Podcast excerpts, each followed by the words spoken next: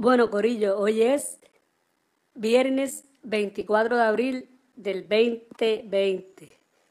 Siguen los cricales. ¡Wow! Tremenda noticia, tremenda noticia. Siguen los fucking cricales del fucking gobierno de Puerto Rico. Las vistas públicas o las vistas legislativas sobre que, que investiga el, el escándalo de las compras del coronavirus por parte del Departamento de Salud continúan hoy y actualmente están transmitiéndose. El doctor Juan Salgado, un bochorno, un papelón, un ridículo, vergüenza ajena, trágame tierra. Eso es lo que todo el mundo siente por el bachepuerco que, que hizo él, que hasta el funcionario le dijo, pórtese bien. Eh, toda su vida profesional la cagó en ese instante. Entonces, también dijo que era Mabel Cabeza el enlace entre Fortaleza y el Tax Force. Casi nada. Una corrupta. Amiguita de los Elías Sánchez. Y que no tiene un carajo de conocimiento en salud. En manos de esa señora estaba la salud del pueblo de Puerto Rico. Que obviamente ella lo único que pensó fue en sus fucking intereses. Gente, los podcasts, gracias a la cuarentena, han dado un auge porque ya estaban de moda. Pero los artistas urbanos han hecho podcasts, han hecho miel, las redes sociales que se han convertido en influencers.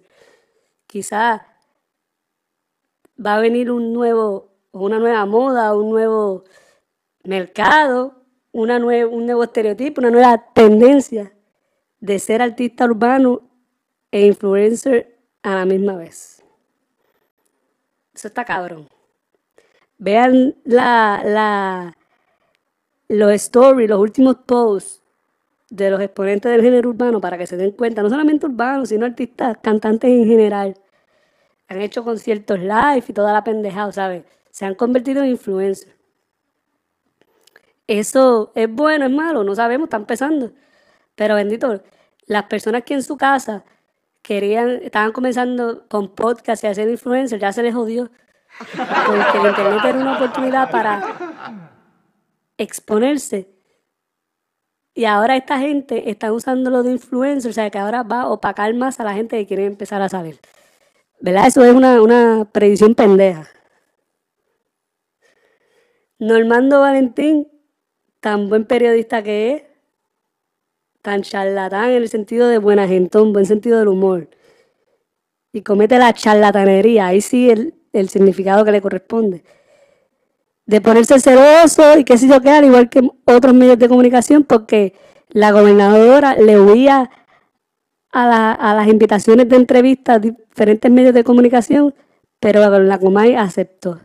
Claro, no sabemos si él está mordido de verdad o si él tiene que leer lo que le ponen, pero Vean el programa de la Comay. Jueves 23 de abril. Pela a todo el mundo. A Carlos Weber, a cuántos periodistas hay. El programa está cabroncísimo, no se lo pierdan. Búsquenlo en YouTube. Eso es lo más cabrón de todo esto. Gente, Está próximo a abrir los negocios, no se sabe qué va a pasar, sigue todo incierto, no se sabe si después que reabran las cosas va a venir el pico mayor. Quédense en sus casas, están cogiendo bastante confianza, las salas de emergencia, los establecimientos comerciales ya se están llenando de gente. Por favor, cojan un suave de puñeta.